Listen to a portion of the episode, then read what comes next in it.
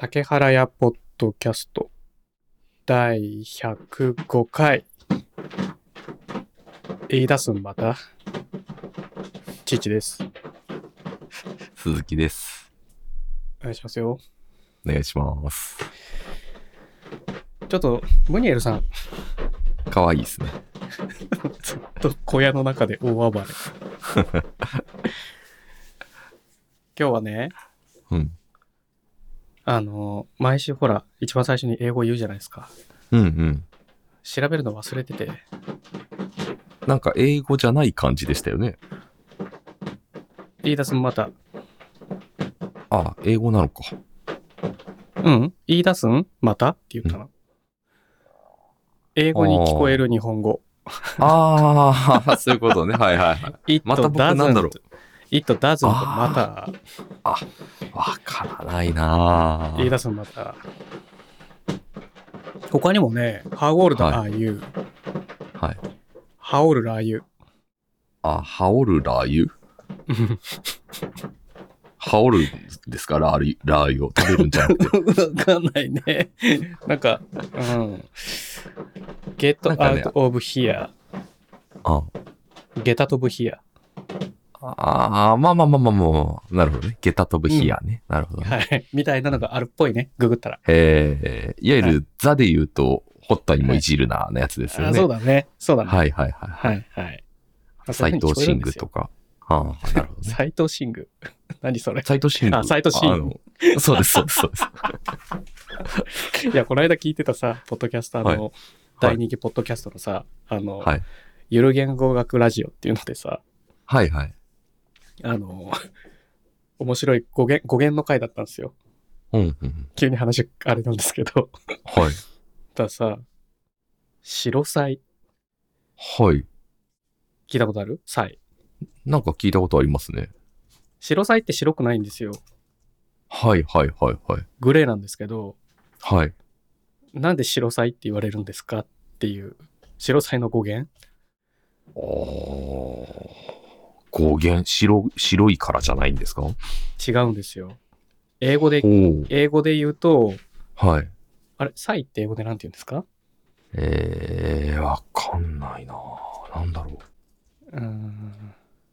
ライノ、ライノ、読めないな。ライノセロスみたいな、なんか恐竜みたいな名前ですね。サウルスなんじゃないですか、これもしかして。ライノサウルスみたいな話なんですかね。うーん、ライナサ、ライナライナスラスライナサラス。ライナスラス。ライナ絶対スラス。恐竜じゃないですか、これ。ね。まあわかんない。まあ、まあそこは置いといて、じゃあそこははい最後ちょっと日本語にしてさせてもらいますけど、はいはいはい。白菜は、あの、ワイドサイ、はい。ワイド、ホワイトってこと？ワイド。ワイド？あ、はい。ワイドサイをホワイトサイと聞き間違えて、日本語は白菜になっちゃった。今の僕じゃないですか。なるほどね。同じ、同じ類で、はい。あの、あ、これは間違いじゃないんだけど、ワイシャツ、うん。はい。ホワイトシャツおー。らしいよ。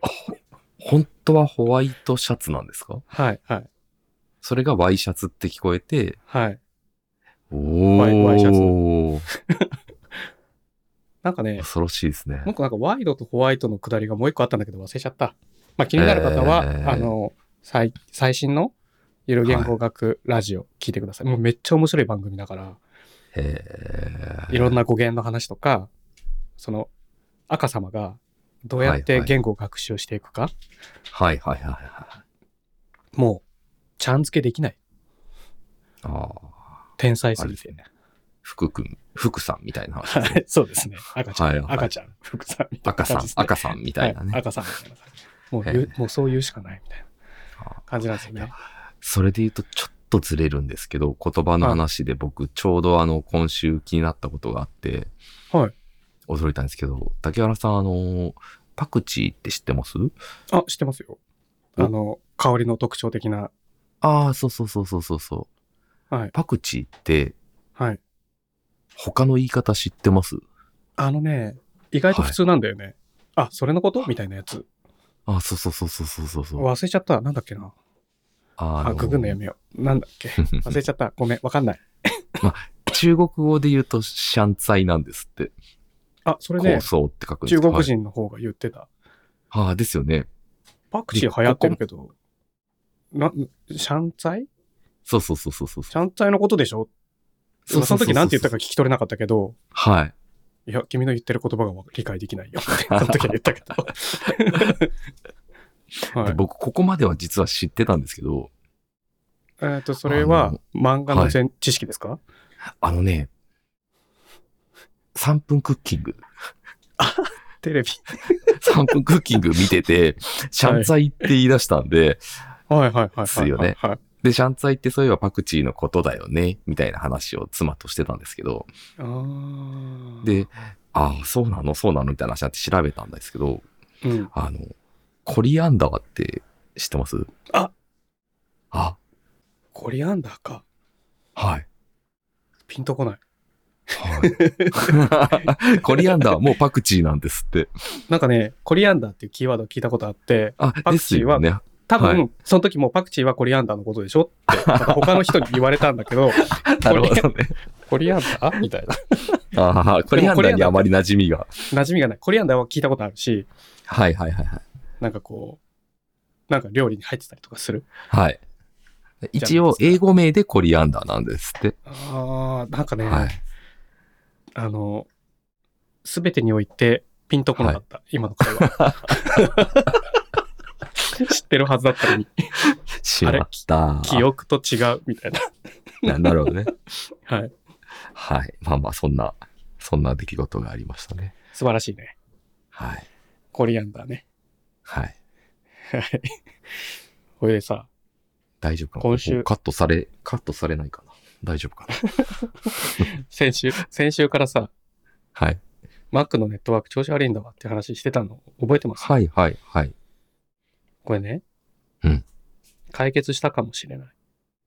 おこれさ、はいあのーまず先週さ、うんあの、大きめのヒートシンク買ったって言ったじゃない。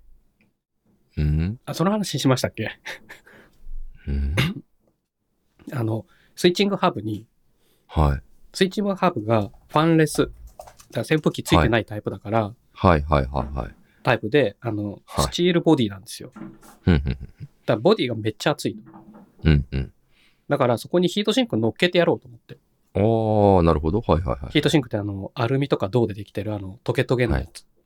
あのー、麺を増やすことによって熱をそうそうそう。うまいことやるやつ。つですよね。はいはい。空冷で、うんまあ室温で、その、うん面積が広がるじゃん。あの、デコボコがいっぱいついてる金属の塊だから、ただの、うんうん。デコボコの、デコの部分だけ面積はバカーって広くなるじゃない、なんかあの CPU の上にバンって乗ってるイメージですよね。そうそうそうそうそうはいはいはいはいそれの、あの、いろんな用途のやつが売ってて、やっぱりちゃんと。うんうんで、それ置いたんですよ。うんうんあ置いたっていうか、ヒートシンクの上に、えっ、と、スイッチアングハブを乗っけたが正正確な表現なんだけど、ほうほうっていうのがほうほう。、底面がめっちゃ熱くなるっていうのをメーカーサイトで確認して、ああ、はいはいはいはい。で、こう、まあ、メーカーサイトでも、メーカーサイトでも、こう、えっと、冷たくする方法、冷やす方法っていうのをいろいろ実験したっていう記事が上がってて、その機種について。はいはいはい。まあ、ヒートシンクは大して効果がなかったんですよ、記事中では。あら、あらら。あの、一番効率的に冷えるのは、まあ、うん USB のちっちゃいファン、扇風機をはいはいはいはい。横から当てる。もう昔からある方法ですけど、結局一番効くんですね。一番効く。なんかね、すっごい温度下がってたの、それで。まあ、でもいいや、ヒートシンクでと思って、ヒートシンクやったんですよ。はいはい。で、しばらく様子見たら、ヒートシンクめっちゃ熱くなってきて、うんあ、ちゃんと熱逃げてるじゃんと思って、うんうんうん。いいね、いいねと思ったら、ネットワークパンって切れたんだよね。おや、意味ねえじゃんと思って、そうですね。これ、これじゃなかったのか。みたいな。あったんです。ああ、はいはいはい。そしたらその、リンク貼ってるんですよ、父。あのー、うん結構下の方なんですけど、うんうん Mac の Chrome で、ネットうん、コロンコロン、エラーネットワークチェンジとか頻発して。困っていたが、はいはい。SMC リセットで治った。Give IT a うん try っていう方のうんブログ記事ですよ。うん。結構最近なんですよ。うん。うん。うん。4月24日、本当だ。2022年。はいはい。はい。で、あ、まさにこの症状だと思って、うん。network change だけじゃなくて、うん。あの、DNS ルックアップに失敗したとか、いろんなうん。種類が出るんだけど、これもよく出るのよ。 network change、network change してねえけど、みたいな。うん。うん。うん。たらこの方は、うん。SMC リセットしたら治ったって書いてあるんだよね。うん。SMC ってなんだろなんだら、それ。なんだら、なんだらって思うじゃん。う。はい。それちゃんとリンク貼ってあるんですよ。はい Apple はいのサポートサイトに。Mac の SMC をリセットするっていう記事うん。書いてあるじゃないですか。えー、ああ、はいはいはい。はい。リンリンク貼ってるじゃないですか。まあはいそもそも SMC って何ですかっていう話なんですけど、うん。あの、なんだっけな。えっとね、あーリンク貼っときゃよかった。えっと、Mac の電源管理を司ってるモジュール。ああ、へえ、システム管理コントローラー、システムマネジメントコントローラーってことだ。へえ。そういうことですかね。ファームウェア。ああ、なるほど。うんで、これを、はいはいはあの、リセットすれば、いうん、この症状良くなるよって書いてあるわけ。へえ。Mac は不思議だけど、はい。まあ、キャッシュの問題とかあるかもなって考えたら、うん、うん、うん。まああり得るかなと思って、うん。まあ一旦やってみようと思ったんですよ。はい。で、SMC リセットってどうすればいいのか。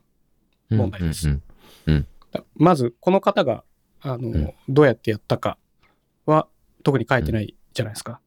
うん。うんこの、あの、確かに、やったら治りましたって書いやってたあるんですけどら治ったって。書いてあるんですよね。ははい、はい。やったら治ったって書いててあって、どうやったかはわかんない。はい、はい、ではい。次のリンクです。うん。あの、Mac Studio がオンにならないあっていうあったあった。はい、はい、はい。リンクも置いてあるんですけど、これもははい。SMC ファームウェアをリセットしますって書いてあるんですよ。はい、はい、はい、はい。ナンバー6そうですねに。ろ6番。はい。うん。Mac Studio の SMC ファームウェアはディスプレイ、LED、冷却ファンなどのプロセスを内部で制御します。うん。だから、リセットしましょうって書いてあるわけ。うん、うん、うん。で、さっきの Apple の公式の、えっとうん SMC リセットの方法うんです。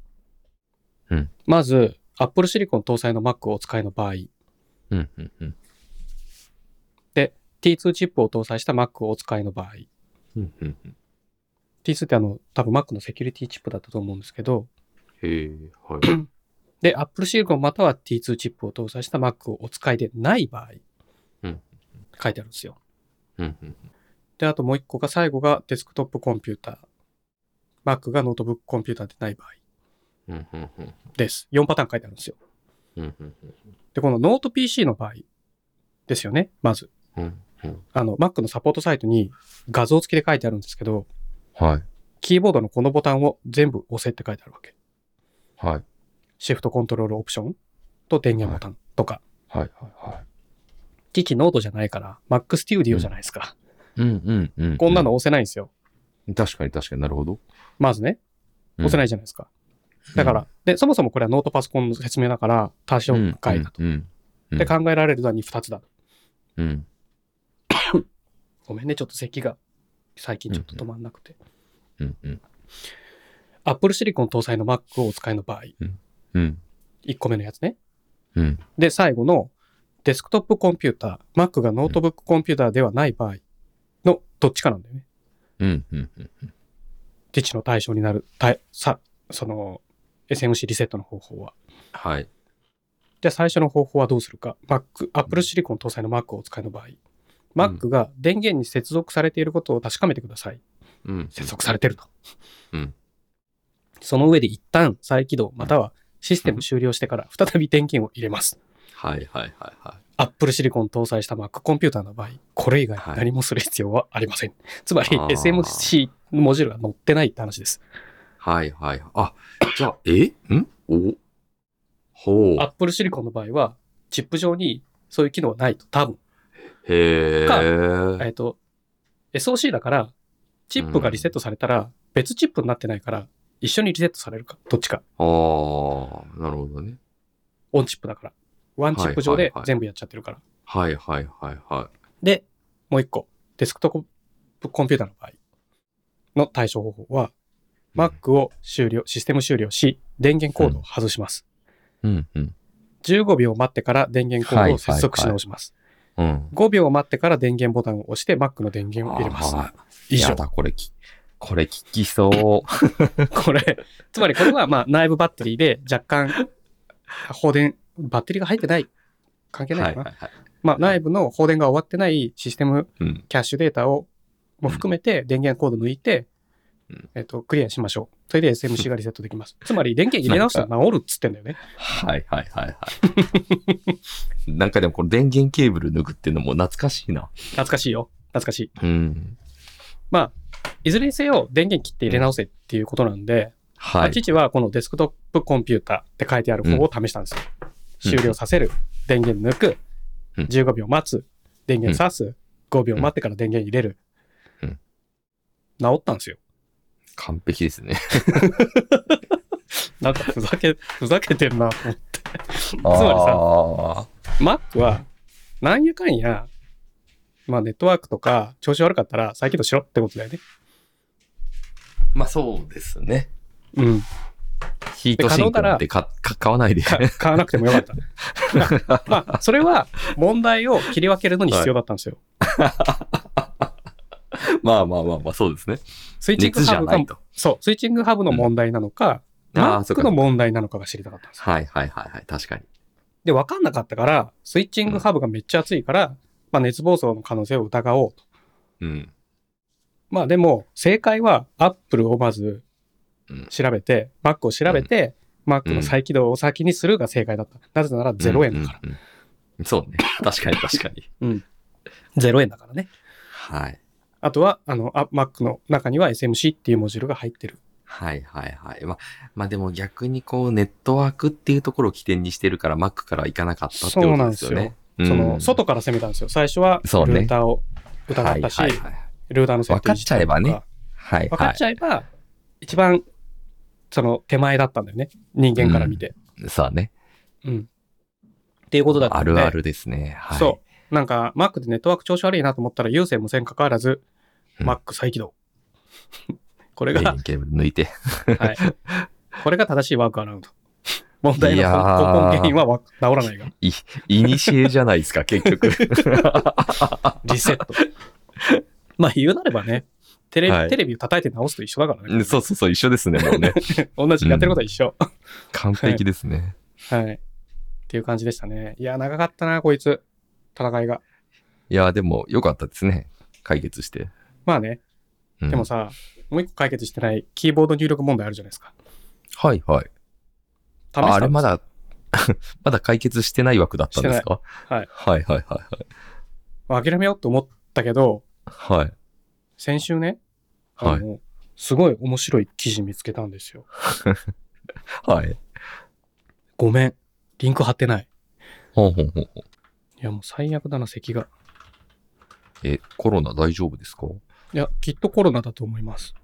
ああ、その、熱とか高熱は出なかったけどっていう。あ、ま、い今も全く熱はないんだけど、毎日測ってるから。はいはい。はいはいはい。あのいや、なんかね、確かに咳の感じがちょっと僕の咳だった感じと似てるんで。あれ、あ、はいこれだ。うんえーっと、おおおお今一瞬ネットワーク切れたのかと思った。あすいません。えーっと、いや、えーっとね、あれ治ってないじゃないかみたいな。ごめんごめん。ちょっとこれ、じゃあメモの一番上に貼るね、これ。はいはいはい。Windows 11を実行した MacBook Air が3万円以上高い XPS 13プラスを性能で上回った上回ったという報告。ギガ人。まあ、ギガ人なんで、話半分に聞いてもらって大丈夫ですけど、うんまあ、XS XP、あ、XPS13 プラスっていうのはデルのノートパソコン。うんで、今回チェックした MacBook Air は M2 搭載。うんうん。で、そこにパラレルデスクトップ18 for Mac を入れて Windows 11を実行する。うんうん。で、かたやデルのノート PC はあのネイティブで Windows が動く。まあ、はい。インテル PC だけど。はいはいはいはい。で、ARM Windows と仮想マシン上の ARM 版 Windows とはいはいはい。11なるほどねの比較。はい。やったらあれ？MacBook の方がちょっとパフォーマンス良さそうって書いてあるわけ。はいはいはい。この人の、はい。まあね。この人調べではね。はいはいはい。で、これ見て、ああ、うんそっかそっか、パラレルデスクトップね。まあ、うちも Mac スタジオだから入れてみよっかな。ふんふんって30日間トライアル入れたんですよ。うんうんまあ、パクリックするだけでいいから。うん。うん。で、Windows 11入れて、うん入れてっていうオペレーションもほとんどなくて、うんうん恐ろしいほど簡単なんですよ。へえ。あ、の、まず、うんパラレルズデスクトップをダウンロードしてインストーラー走らせるじゃないですか、Mac 上で。はい。はい。で、パラレルズがインストールされました。次のアクションは、どの Windows 入れますか？ってドロップ選ばせられるの。へえ、それって、Windows あんま、い Windows のライセンスはどうなってるんですか？えっと、ARM 版って、はいはい。確か非売品へえ。じゃあもうその。あ、その、パラレルデスクトップのところがなんかもううまいことやってくれてるってことですか？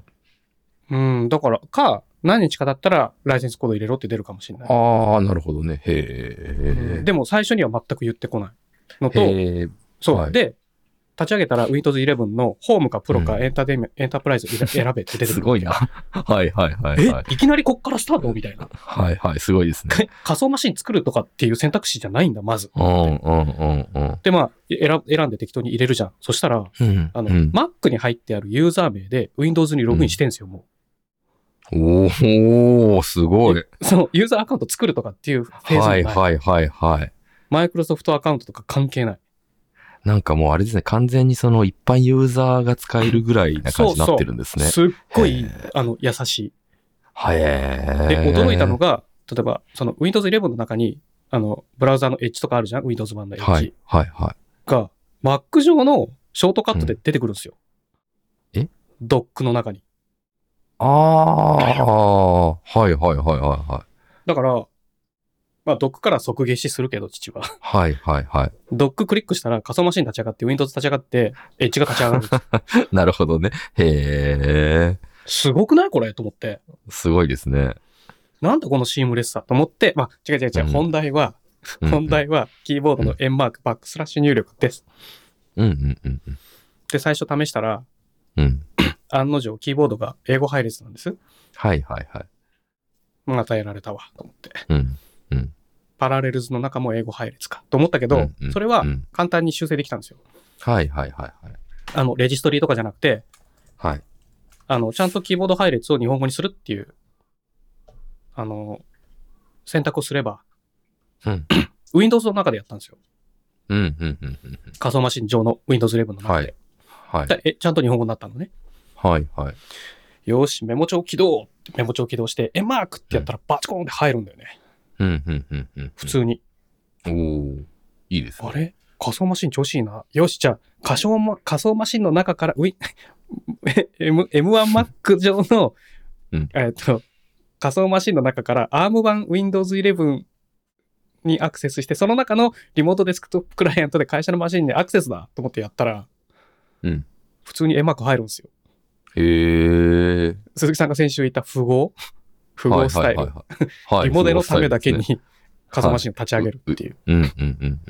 入るんですよ。バチコーンっつって。うん。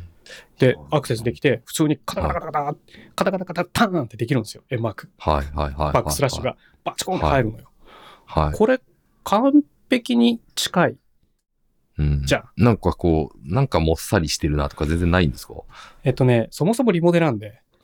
ああ、まあまあ、そうかそうか。そうね。うんはい。うんただ、キー入力は若干もたつく感じは感じた。はいはいはいはい。から、もう一個の候補。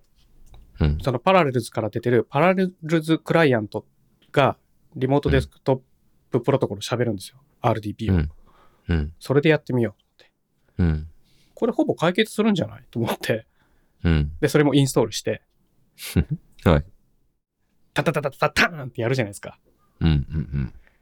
そしたら、リモートデスクトップゲートウェイに対応してないっぽいんだよね。ああ、へえ。接続できません。はいはいはい。なるほど、会社ね。のマシンに。うん。なんで？なんでなん？なんでそんな中途半端なこと起きんの？みたいな。うんうんうんうん。で、どうやらパラレルズクライアントっていうのは、パラレルズが出してるパラレルズうんリモートアクセスサーバー用のクライアントっていう位置づけらしいんだよね、もともと。へえ。あの、RDP じゃなくて。はいはい。マイクロソフトの。じゃなくて、パラレルズのラスサーバー。はい。それのついでに RDP も使えるよっていうっぽいんだよね、位置づけが。わかんない。うんちゃんと昨日と、とりあえずちょっとやって、もううん1、2時間やって、あ、もう無理だと思って諦めちゃったから、うんうんうん。いろいろネットも調べたんですけど、うん。できなかったなと思って諦めたのね。うん。現状諦めてる状態なんですよ。で、また時間があったらチャレンジしようかなと思ってますけど、うんうんうん。少なくとも現状はうん、リモートデスクトップゲートウェイ経由だと、リモートデスクトップ、ターゲットマシンにアクセスできない。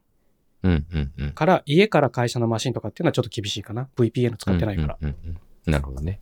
うん。で、できなかったけど、もしできた、できるとしたら、これは、エンバーク簡単に入るな、きっと、なるほど。感じました。いやー、じゃあもしかしたら、この話題も、来週で最後かもしれないですね。そう。来週はい完結の可能性がある。あともう一個ね、方法論思いついて、はい。あの、日本語入力モードにして、はい。円って入れて変換繰り返すと、はい。半角円マーク入るんですよね。ああ、Windows ええああ、キーボードで直打ちするんじゃなくて 変換でってことか。はいはいはいはい。で、その時は、はいあの、バックスラッシュが入るんだよね。バカンって。リモートでさ。ええはいははいはいはい。あれ？はい。これでもいいじゃん。って思ったわけ。へえ。あともう一個は、前回も言ったけど、はい仮想キーボードを右下に出しといて、IME の中の。はいそこではいはい。バックスラッシュボタンを押す。ああ、なるほどね。うん。それでも簡単に入る。まあまあまあまあ。まあ、まあマウスが必要だけどね。。うん。そう。で、バックスラッシュって入れて変換すると、バックスラッシュって長すぎて、カタカナにしかなんなくて、はい なんだこいつとなるほどだから円って入れると、半角円になって、あの、エディター上はバックスラッシュがパンって入る。ちょっと嫌ですね。気持ち悪いけどね。あの、全角モードにしなきゃいけないから、そうですよね。はい。気持ち悪いんだけど、まあ一回入れちゃえば、あとはコピペ使えるから。ああ、まあまあまあ。そっか。うん。うんなるほどね。はいはい。うんうんうん。それはいけるかな、みたいなのはうん感じました。可能性は感じた。うん。ただ、もうちょっとパ,、ラレルズクライアントには期待したいね。父うは、んうんうん。なるほどね。もうちょっと試してみたいと思っておりますぞよ。はい。いきなりさ、はい。こんなんで30分喋っちゃったね。やばいですね。これは良くない。ね、うん。いやー、今日この記事の話になるのが早かったじゃないですか。はい。なんかね、おって思ったんですよ。大丈夫か？これみたいな。あ、いやいやいや、逆にその、今日は、こう短くこうまとめ上げるつもりなのかなと思った、思ったんですよ、最初。当然毎週思ってますよ。何言ってんですか、鈴木さん。毎週父は40 45分で仕上げてやるぜって気持ちでやってるんですよ、これ。本当ですか？まあ、まあ、じゃあ だとしても、だとしても、じゃあうん手法をちゃんと変えてきたのかと、こう。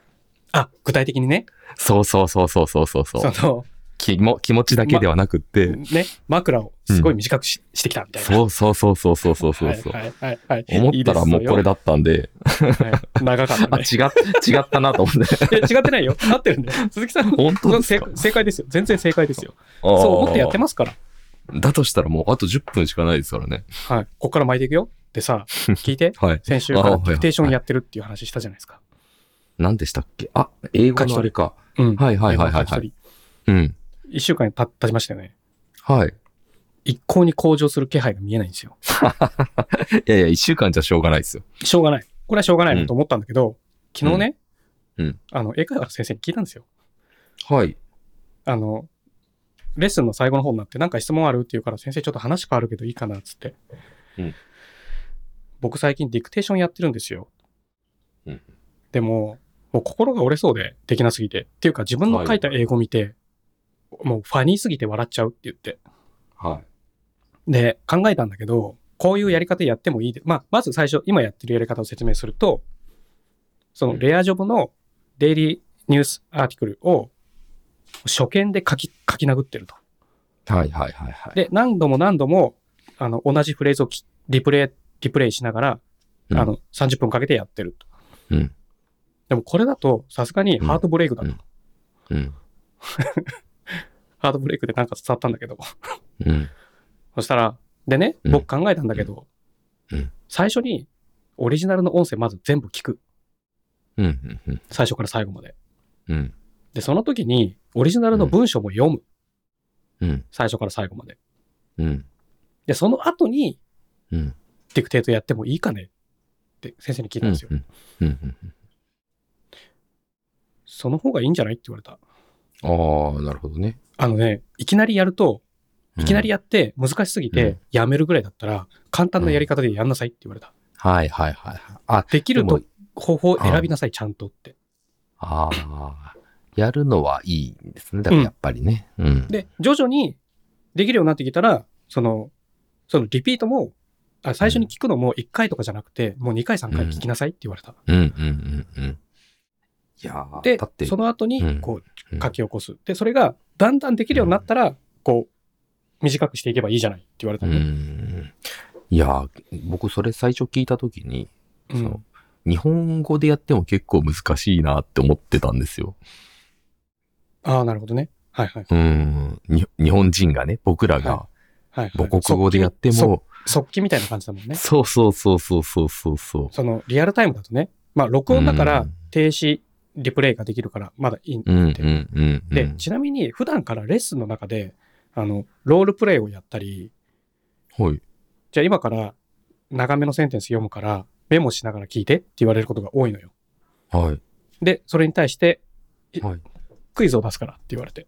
はあはあはあはあはで、その時バーってメモ取んなきゃいけないのよ。あ。はい。で、その時は、あの、センテンス全部を書かないで、うん。キーワードを取り出して書いてるので、メモババババババババババババババってやってるのね。なるほどね。だから、うん内容全部じゃなくて、要所だけ押さえてメモっておいてってそうそうそうそうことですね。はいはいはい、はい。いつ誰が何をしたみたいなはいパンパンパンはいってか書いていくはい。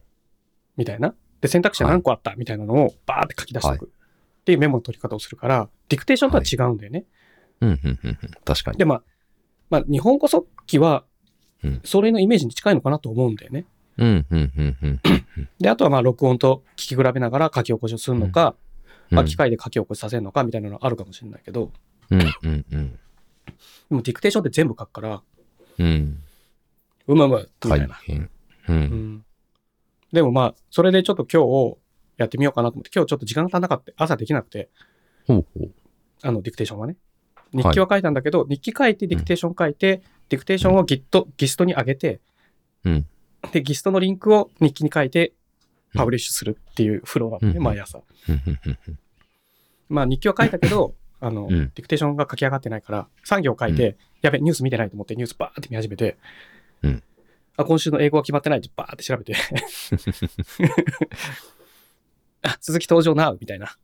はいはいはいはい。感じだったんで、ちょっとディクテーションは終わってないんですけど、まあちょっとやり方をいろいろうん。試しながらはい。やってみようかなと思って、今、トータルどれぐらい、その、1日あたり何時間ぐらい英語に使ってるんですか？英語だけの時間で言うと、うん。1時間くらいじゃない？でも毎日1時間やってたらすごいですね。あの、日記を書く、はいはいはい。ディクテーションする、単語帳やる、はいはいはいはい。でそこにほらね YouTube の英語チャンネル見てるは入れてない。はいはい。あ、入れてなくてか。へえ。うん。その英語チャンネルは、なんか、不定期じゃん。その、英語学習チャンネルっていうのは。ああ、なるほどね。はいはい。アップロードがか。ら。そうそうそうはいはいはいで、何チャンネルか見回してるけど、こう、お気に入りのね、英語学習のやつを何個かバーって見てるけど、うん。こう、不定期だから、こう、うん計算しにくい。うん。はい。確かにまあ、。そんな感じですよね。へえ。いや、それでさ、まあ、英語の話これでいい、うん。いや、もう全然、全然 OK です。昨日さ、あの、はい今週の YouTube 撮影してたんですよ。はい。あの、父のね。はいはい。で、あの、大体行き当たりばったりでスタートしちゃったんですよ、昨日は。ほうほうほうほう。まあ、できるだろうと思って。ほう。まあ、具体的に何をやったかっていうと、鈴木さん、プラネットスケールって聞いたことあります、いやー、聞いたことないですね。はい惑星規模ですよね。はいはい。そうですね。日本語にプラネットスケールっていう直名前の。データベースサースがあるんですよ。はあの、つまりサーバーレスで、その、あ。はい。インターネット経由でデータベースはいにサービスを提供してくれてるやつへえ。があるんです。よ。はい。で、それが先週のニュースで、あのーこれリンク貼ったか？あ、貼ってある。あの、うんうん。真ん中ぐらいに Introducing the Planet Scale Serverless Driver for JavaScript っていうんはいはいはいはい。リンクが貼ってありますけど、うんプラネットスケールってもともと MySQL クライアントからアクセスするっていうスタンスなのね。へえ。だまあ .NET でも MySQL ドドライバーがあればいいし、はい。Java でもそうだし、どんな言語でもはい。はい。MySQL だったら大抵ドライバーあるじゃない？はい。それが JavaScript でも使えるようになったっていう記事なのね。はいブログがプラネットスケールで発表されたのよ。はいはい。で、これを見て、プラネットスケールってなんじゃらほいって調べ始めたのがまずきっかけね。はいはいはい。で、ああ、そういうデータベースサービスなんだと思って、じゃあ今度、今週はこれをちょっと録画してみようかなと思って、はい。クイックスタート始めたんですよ。はいはいはい。で、クイックスタートが、ああ、最初一人で試すじゃん。うん。録音せず、録画せずに。うん。ああ、いけるいける、オッケーオッケー。じゃあ大丈夫だなと思って録画スタートして、うん。じゃあ本番始めますって、一人で、うんよい、スタートってやるじゃない。うん。まさかのバグり出くわすわけ。ほう。ほいで、テレビな、あ録画してる時に父フリーズすんだよね。うんうんうんうん。あれ？これ、おかしいぞ。ってなって。はい。これ、父の間違いじゃねえな、みたいな。うん。これ、プラネットスケールやらかしてる系だな、これ、みたいな。はいはいはいはい。で、これが、すげえ単純な不具合なわけ。うん。でも、あまりにも本質的すぎて、そこ不具合出てたら、使い物なんねえだろうっていう不具合なのよ。うん。具体的には何をしたかっていうと、うん。まあ、クイックスタートやってるから、クイックスタートの中で、まあ、テーブル2つ作りましょうと。はいはいはい。ごめんね、今日本当に、ちょっと技術的な話、ちょっと多くなるけど、Mac に続き。あの、うん聞いてる方は、もう本当 BGM だと思って、何言ってるか理解しようとしなくて結構なんで、とにかく父の話を聞いてください。お願いします。あの、プロダクツテーブルとカテゴリーズテーブルを作ります。はいはい。簡単ですね。で、スキーマも書いてあります。ちゃんと。クイックスタートのところにね。で、コピペで入れるんですよ。うん。で、テーブル作りました、2個。うんうんうん。で、それぞれにレコード入れます。うん。で、基本的には、カテゴリーテーブルには、カテゴリー ID とカテゴリーのネーム、ID とネームっていうカラムが入ってるのよ。うんうん。で、 product テーブルにも同じく ID と name と、あともう一個、カテゴリー ID っていうカラムがあるのよ。はい。で、 category ID には、 category テーブルに入れた時の ID 値を指定しましょうっていう。はいはい。単純ですよね。二つのテーブルで、リレーショナルな、されてますよと。はい。リレーショナルなデータが SELECT で JOIN で取れますよね。これでっていうサンプルなんですよ。はい。で、クイックスタートはそれぞれのテーブルを SELECT するところで終わりなんですよ。うんうん。データ入りましたね。やったぜっていうところで終わりなんですよ。うんで、父はそれじゃつまんないから、うんじゃあもうちょっとデータ足すねって言ってデータ足してたわけ。パカパカパカパカ。で、父は SQL かけるんで、ここで JOIN します。うん SELECT。で、あの、 product テーブルと categories テーブルを、 category tables の ID とプロダクトテーブルの中のカテゴリー ID をジョインして、うんあの、オンで結合するってクエリ書いて、はいはいで、はいプロダクトの名前、ネームだよね。はい。はい。で、カテゴリーの名前、ネームだよね。はい。で、プロダクトのネームとカテゴリーのネームをセレクトのはいはいはいカラムに指定しました。はい。それぞれ p.name、c.name って書いたわけ。はい。はい。よし、ドーンほら、できたでしょじゃーんって終わろうと思ったら、どっちもカテゴリー名が出るんだよね。おー。はい。はい。はい。はい。で、最初は、おうおうおうおう、あこっちがカテゴリー名で、あで、こっちがプロ、こっちもカテゴリー名だな、これ、みたいな。はい。その辺で父、はいうん？ってなるわけ。うん。あれ？クエリ間違えてます？もう一回確認しましょう、つってこう確認するんだけど、何をやっても間違えてないんだよ。うん。うん。うん。で、そっから父の、あの、インベスティゲーション、調査が始まるわけですよ。はい。はい。はい。あの、おなぜか、プラネットスケールの不具合の調査をし始めるっていうね。はい。はい。はい。でまずは、あの、じゃあ、プロダクトだけセレクトしよう。はい。アスターで、セレクトアスターで、全からはい。はい。普通に出ます。はい。カテゴリーも普通に出ます。うん。じゃあ、プロダクトのネームだけセレクトネームで出しましょうん。うん。う。お、普通に出るな。みたいなはい。はい。はい。じゃあ、ジョインってアスター、セレクトアスターで、プロダクトとカテゴリーのジョインをしようはい。はい。はい。はい。ってやったら、全、両方のテーブルの全カラムも出るじゃんああ、はい。はい。はい。そしたら、プロダクトのネームにカテゴリーのネームがなってんですよ。へえ。ピンときたね、父は。うん。これ、同じ名前のカラムって、最後のカラムで上書いてないかって。はいはいはいはいはこれきっとそういうことだよね って思って、い。うん。で、だとしたら、それは誰の不具合なんですかって考えたんですよ。うんうんで、父最初に思いつくのは、この Web コンソールのミスだと。うんうんうんあ、Web で、ブラウザー上でコンソールで動かすんですよ、それを。うんそのコンソールの実装の問題だな、これってちょっとピンときたわけ。うん。どういうことかっていうと、セレクトボ実行するじゃん？うん。で、カラムの名前とカラムの値がレコード数分返ってくるわけでしょ、バーって。うんうんうん。何かしらの、うん。まあ、MySQL の形式かなんかで。うん。で、それをブラウザー上にマッピングして置いていく。うん。時のキーがうんうん。単純にうん。カラムのネームだったら、カラム名だったらうん、はいはいはい。最後のカラム名だけがマッピングされちゃ、され続けちゃったの。要するにその、一回 JSON に入れて、はい。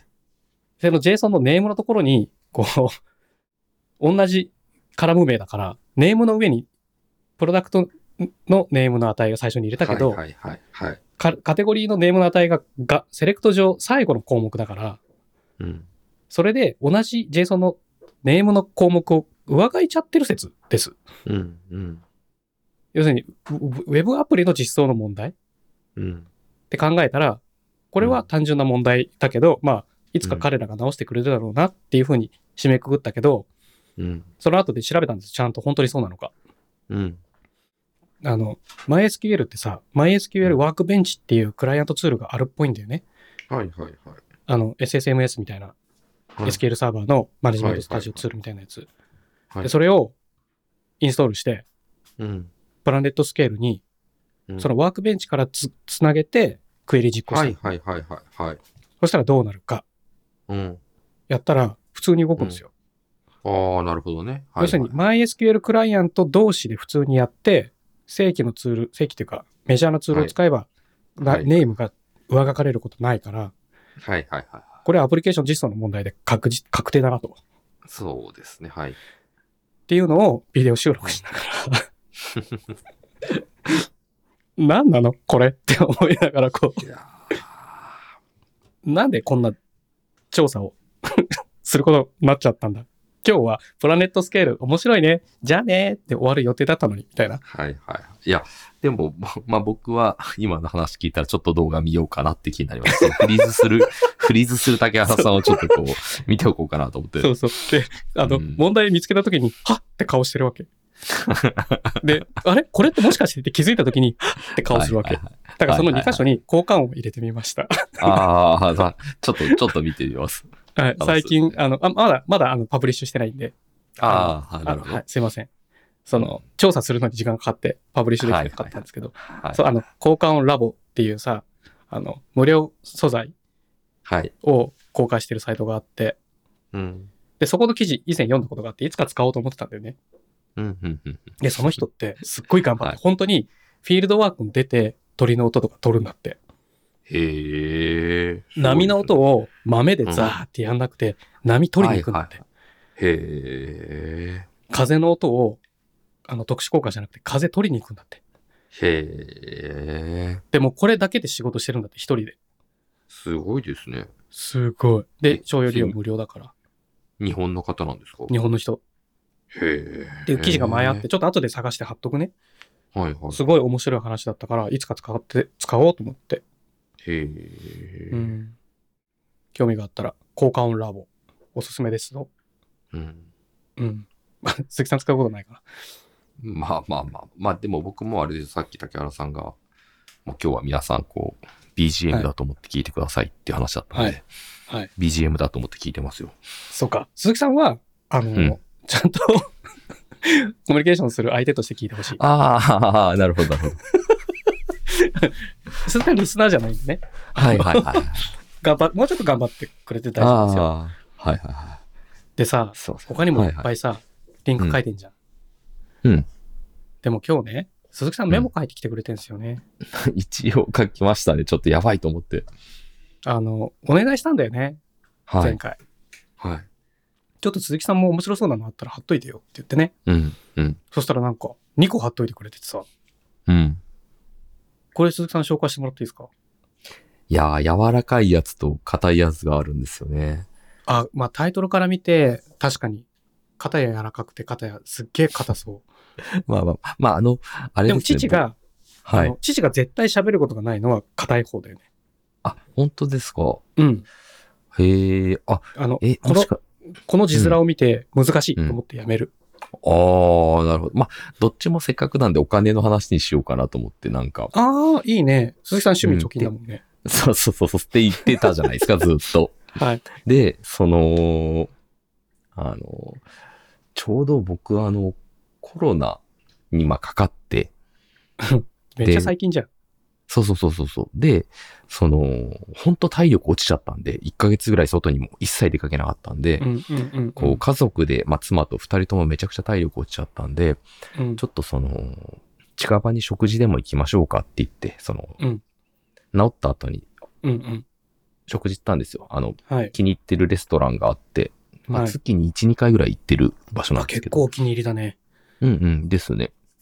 で、本当歩いても近いんで、そこに行ったら、うん。あの、お支払いするときに、うん。あの普段僕もうそこでは現金で払ってるんですけど、あ、そうなの？うん、なんですけど、なんか、え、ペイペイ今すごいお得ですよって言われたんですよ。お店の人に言われたの？お店の人に。ほで、あ、え、珍しいなと思って、え、何なんですかって言ったら、今、うん墨田区が20%還元キャンペーンやってるんですよって言われて、う。墨田区が、はい。2個目の URL なんですけど、そんなピンポイントなんですか？いや、なんかね、あ、ピント、はい。2022年9月30日まで、墨田区 PayPay そうそうそう20%還元で行くべきおすすめ店。そうなんですよ。なんかこう、何これ？墨田区と墨田区商店街連合会と PayPay がこうコラボして、こう、えすごい音が。で、僕その日四千数百円ぐらいの支払いだったんですけど、えうん。まあ夜で二人で行ったんで、はい。でも良心的じゃないですか、価格ってタイプそうだね。まあ、お酒飲まないっていうのもあるかもだけど。あああ、そうそう。まあまあ、でもワンドリンクずつ一応頼んだんですけど、そうなんだ。うんそうそうそう。で、うん800何円返ってくるわけですよ。そうだね。え、これさそう、そうそう。抽選じゃないんだ。絶対抽選じゃない、必ず返ってくるんですよ。あの最後にドゥルドゥルドゥル、ドゥルドゥルドゥル、キューンってなって、じゃーんとか1%そうって、1%みたいな残念の場合ね はいはいはい。じゃなく？はい。必ずなんです。まあ上限はあるんですけど。ああ、月の上限か、うん4000ポイントまでとか。ああ、なるほどね。その、このキャンペ30日までーン期間の。うんうん。めっちゃいいじゃん。うん。なんでまあ、せっかくいつもお世話になってるそのお店に、あと数回行こうかなと思って。いや、他のとこも行きなよ。だって。まあまあまあまあまあまあ、そうねぱいあるよ、お店。あとね、そのスーパーとかでも使える、いつも行ってるスーパーが使える対象店なんで、あすっごい戻ってくるんですよ。食事だけじゃないんだ、これ。そうなんですよ。めっちゃいい。なんかさ、神奈川なんチェーン店とかはあれなんですけどね。はい。なんか前もあ、なんか、これって多分全国でやった20%還元の時にもは使ったけど、はい。神奈川で神奈川ペイってわけわかんない制度導入しててさ、神奈川ペイっていうのがあるんですか？あって、へで、ー実態、は au ペイとか、はい。その、なんか、他の、うん。その決済系と連携して、そこで決済して、神奈川ペイもかアプリ入れててなんかすると、ポイントが還元されますよみたいなやつだったの。うーん。でも、父その au ペイとか使ってないから、はいはいはいはい。1円もメリットがなかったのね。なんでオリジナリティ出すんだよと思ってさ、まあまあ、確かに確かに。いらないわ、そのオリジナリティって思いながら、でもこれだって墨田区はさ、 PayPay じゃん。そうなんですよ。すごい楽。普段僕あんまりポイ活的なことやってないんですけど、うん、うん、うん、うん。うん。なんか、 PayPay ね、うん。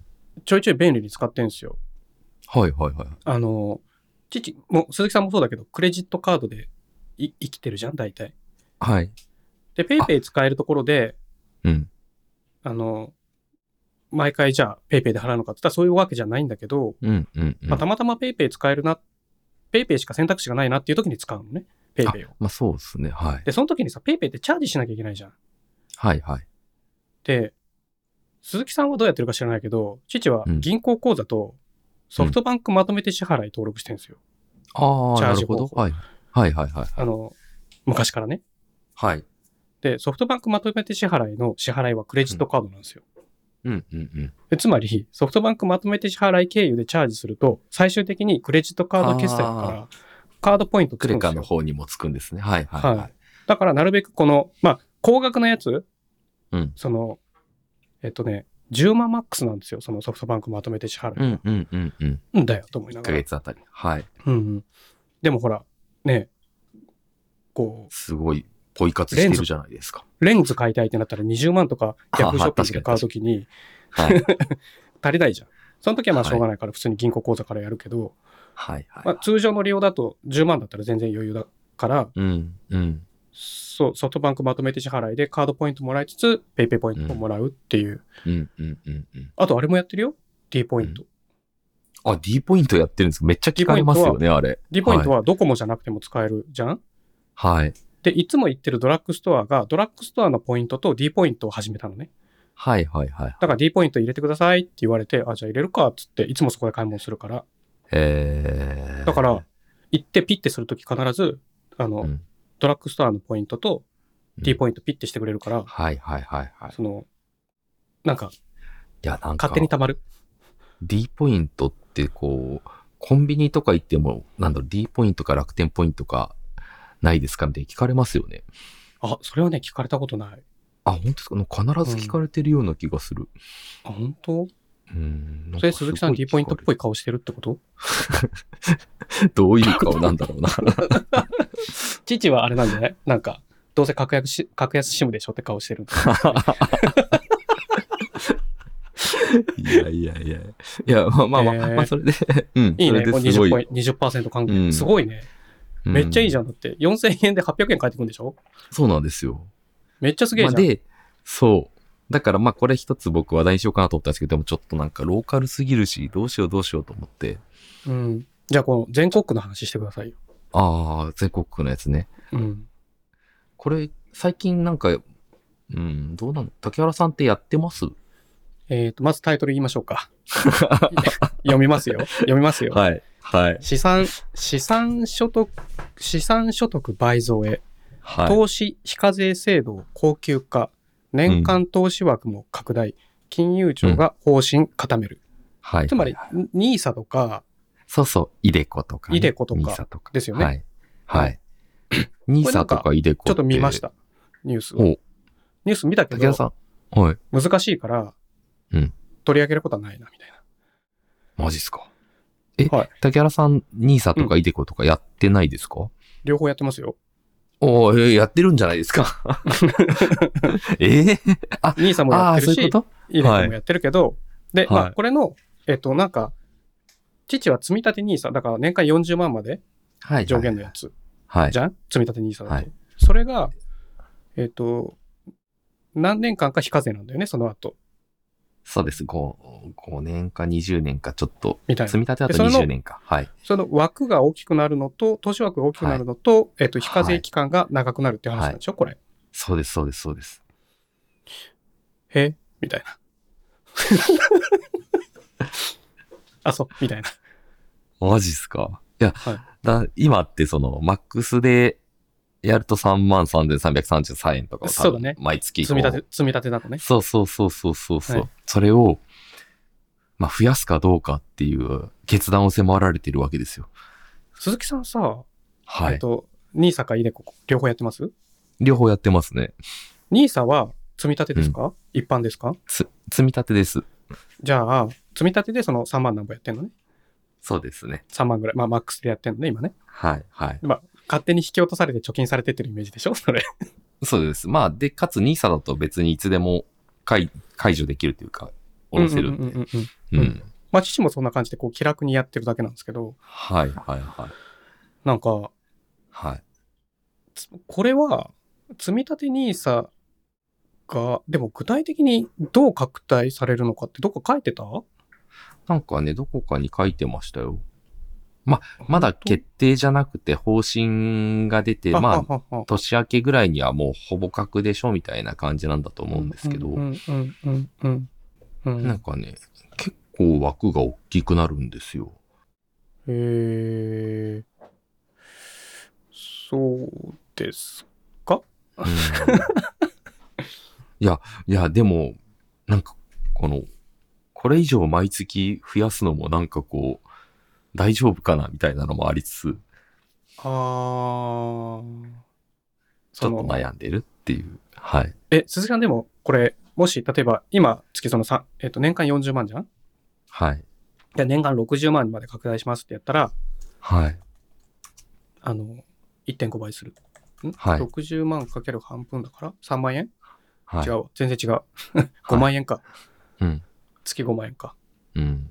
月5万円にあげます？うん、まあ、正直僕毎月その、基本、単月黒字なんで、ああ、毎月。毎月。そうそうそうそう、給与を使、全然使わないんで、上げても問題はないんですけど、確かに。そっか。で、そ、そ、それなら上げた方が基本的には得だよねっていう風になメッセージなんだと思うんですけど、ち、ちちなみに8月赤字ですよ。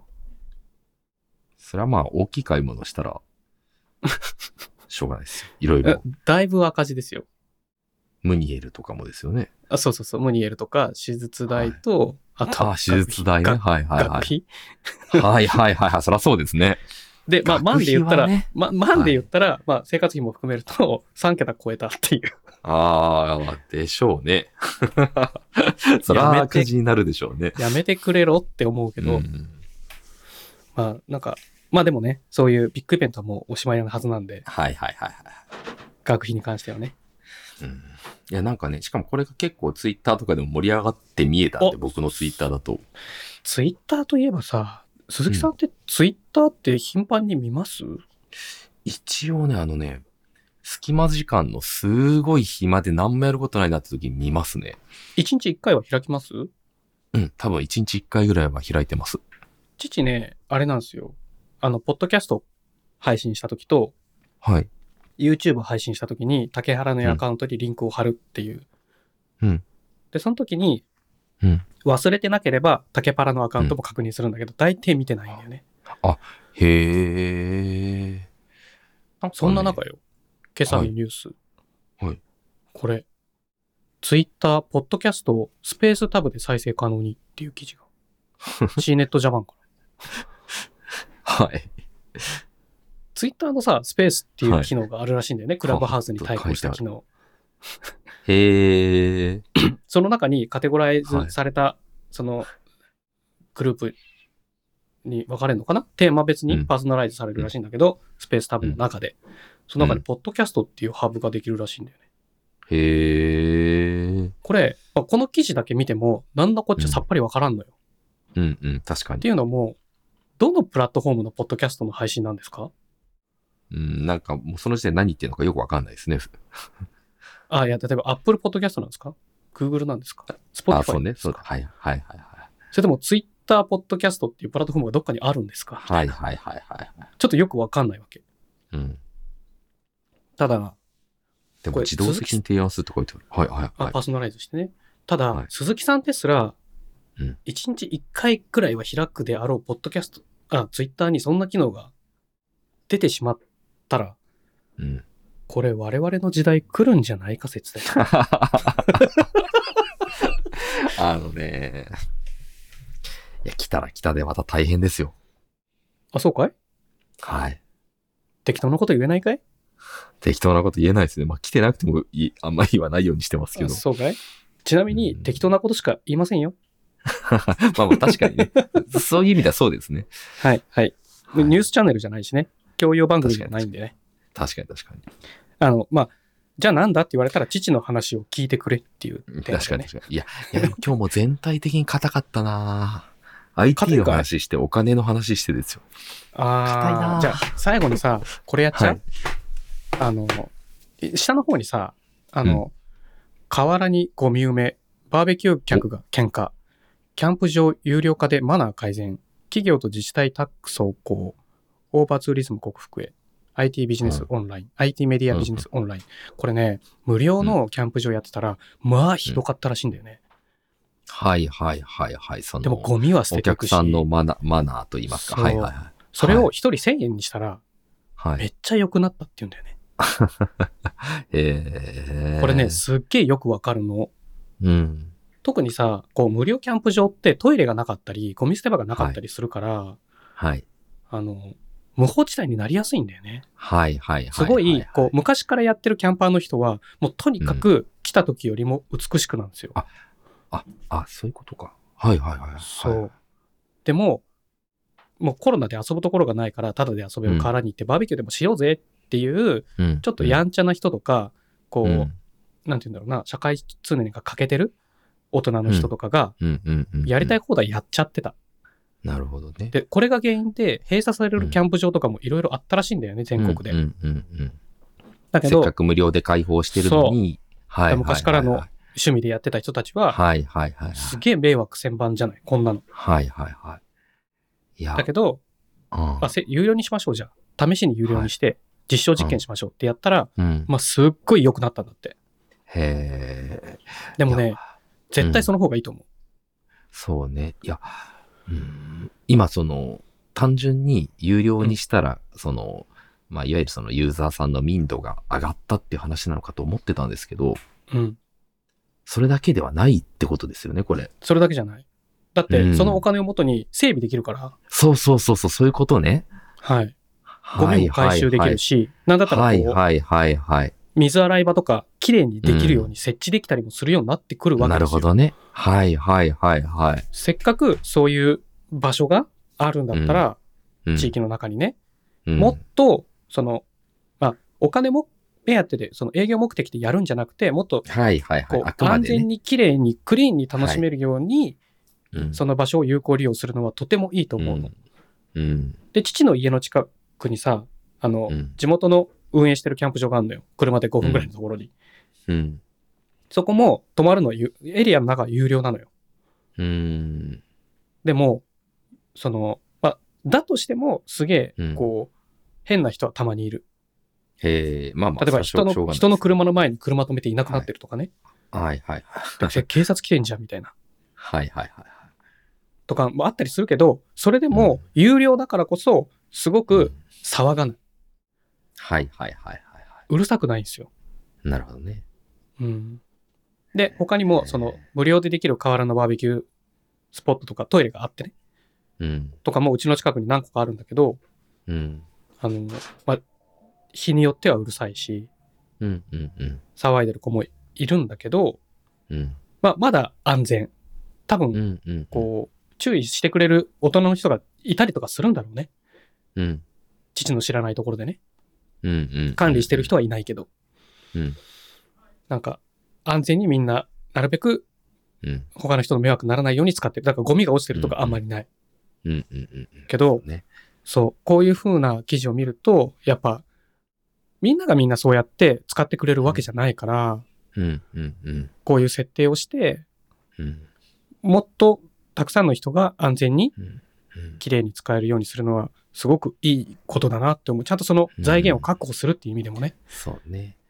バランスがね。うん。善意に頼るだけの運用だと、うん。こう、破綻するなるほどね。うん。あの、多様性、ダイバーシティがありすぎて、はいはいはいはいはい。最初は善意でよかったけど、っっていうことだと思うんですけどね。でさ、河原キャンプっていうと、もう一個すごいのあるんですよ。ほうほうほ岐阜県って知ってます？う。うーん、ままあ日本人なら聞いたことああ、ると思うんですよ。少しだけ、はい。ちょっとだけ知ってます。そのね、岐阜県が出してる公式のホームページの河川課っていうのがあるんですけど、はい。お河川課があって、そこがサイトに Q&A 出してて、上から4つ目の記事ですね。水難事故等に関する Q&A、よくある質問、岐阜県公式ホームページ、河川課。はい。ここに僕も河川にはうるさいですよ。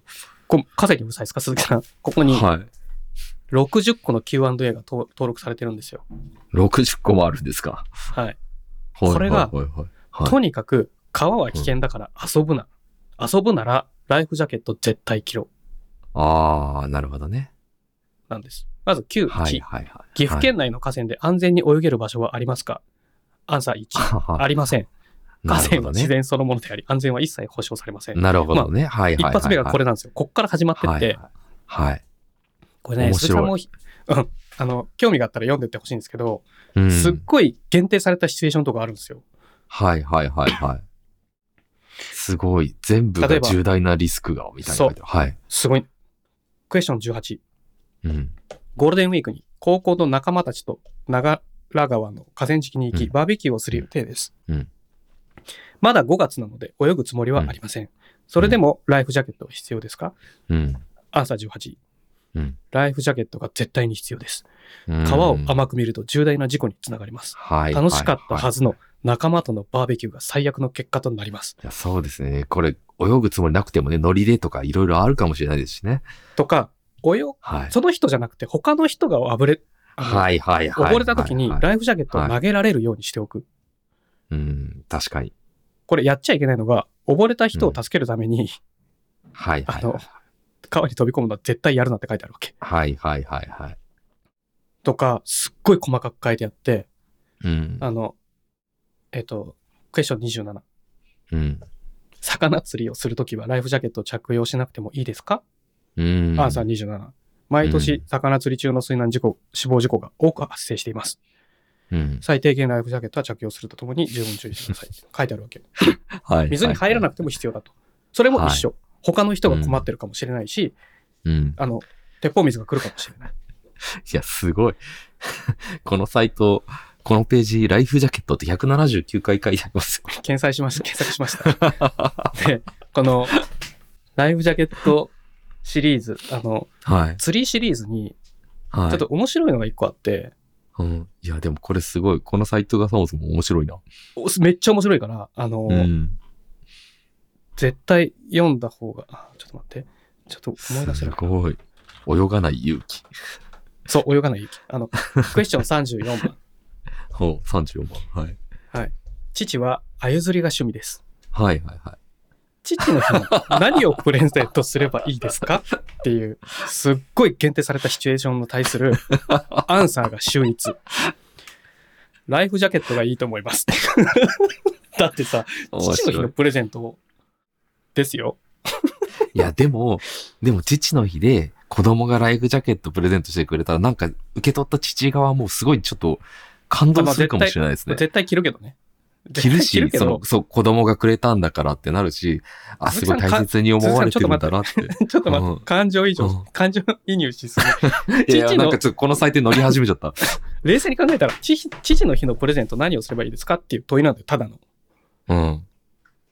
条件、まあ、ぜ条件というか、シチュエーションとしては、父は鮎釣りが趣味なんですけどね。そう、前提があるんです。はい。でも、鮎釣りが趣味だけど、鮎釣りだけが趣味なわけではないよ。いや、いずりが趣味ですからね、でも。あ、ほらほら、下にも書いてありますよ。ライフジャケットをプレゼントすれば、あなたがお父様を大切に思っていることがまっすぐ伝わると思います。素晴らしいな、これ。これちょっとネタじゃないんですけど、ちょっと最後のうんクエスチョン60番言ってもらっていいですか？これね、ネタじゃないとは思います。もう真面目に取り組んでるんだと思うんですけど。絶対そでもこれ担当者の人ちょっと楽しくなっちゃってますよね。う。でもね、水難事故の危険性をもうとにかく徹底して伝えてる。そうですね最後に、これちょっとネタバレではないから、あの、うん言わせてもらいますけど、このクエスチョン60番、最後のクエスチョン。はいはいはい。これね楽しいですあるあるだと思うの。あるあるだと思うの。うん。父も一回やっちゃったことあるの。うん。川の浅瀬でサンダルを履いて遊んでいたら、サンダルが川に流されてしまいました。うんサンダルを追いかけて取りに行ってもいいですか？うんに対するアンサー。うん川に流されたサンダルは諦めて追いかけないでください。これね、すごくはい。心理をついてるのよ。はいはいはいはい。絶対追いかけたくなるんですよ。はい。で、あの、川の中をザバザバ追いかけるっていうパターンもあれば、一回川から出てどっかに引っかかるのを見見守る？その、川岸でね、追いかけるパターンもありますよね。そうそうそうそうそう、うん。うん。で、いずれにせよ、引っかかったとするじゃん。うん引っかかった場所が浅いとは限らないと。うん。そこがすごい流れが速いところでたまたま引っかかってる可能性もある。はいだから確かに確かに。岸から追っかけてって、あ、止まったと思って川に入ることすら、うん。そもそも危険だと。うん。川に流されたサンダルは諦めて追いかけないでください。追いかけることすらやめてくれと。うん。うん。うん。うん。これね、父追っかけちゃったんだよね、その時。はいはいはい。危ないっすよね。これを見たら、うん。ライフジャケットも着ずにね、うん。川で遊んでたらサンダルが流れて、サンダル追いかけて、ジャバジャバジャバジャバ川の中歩いてっちゃったな、あの時って、うんうんうんもう、猛省ですよね。いやー。なんていう、まあでもね、次からね。周りに、うん、周りはいに心配かけることをしてしまったんだろうっていうね。はいはいはいはい。いや、これ大変ですよ。はい。このサイト次回やりましょうか、全部。このサイトって、あの、この河川化の、河川化 の話ですか？うん。あの、岐阜県の 水難事故等に関するいや、面白いな。な、これ。これ、で、杉さん気になることがいっぱいあったんですかじゃあ。いや、面白いっすね。わかりました。また、来年、はい。覚えてたらこれ取り上げましょこれ、夏の時期とかのね、前に。う。始まる前に、そのシーズンが始まる前に、そうね、確かに確かに。川の危険をうんとことんお知らせするポッドキャストですって言って始めよいやー、面白いですね。これ、サイトすごい。ごい。このサイトはもう朝、朝時間がないんだよ、父。今日、うん。うん。どのニュースピックアップしようかって選ばなきゃいけない時間に、これ見つけちゃってさ、91から960まで全部読んじゃったんだもん。いや、あのね、面白い。途中、途中全部出だしがライフジャケットが絶対に必要ですってアンサーに書いてある。これね、面白いな。万が一でも川に近づく人は遊ぶ遊ばないに関わらず絶対読んどいてほしね。そうね。いと思いました。うん。はいいや、。これめちゃくちゃためになるポッドキャストですね。はい。ありがとうございます。うん鈴木さん、うん。やったね、我々。いやー、これだけでも完璧ですね。はい。じゃあ、鈴木さん、最後はいになんか言いたいことありましたらどうぞ。まあ、あの、竹原さんは、うんそろそろそういうあの危ない目にも合ってると思うんで、来年の父の日は、ライフジャケットを お買ってもらえる。るように、プレゼントしてもらえるように、種をま巻いておきましょうね。こう 最近、あゆずりちょっと、始めちゃってさー、みたいうんな。変わって怖いよなー、みたいな。うん そういう話を息子に振りながら、はい、振りながら、あと1年間でこう、外堀を埋めていくっていう。はいなんとか来年はゲットできるようにね。うん人生初の父の日プレゼント。はい。いや、それで言ったら、最近なんかあの、あるじゃないですか。あの、なんだっけ、あの、ほら、あの、釣りの人が使うあの、ポケットがたくさんついてるベスト。今朝ニュースでややってたな。あ、そうそうそうあれファッションですごい、フィッシャーマンベストかな？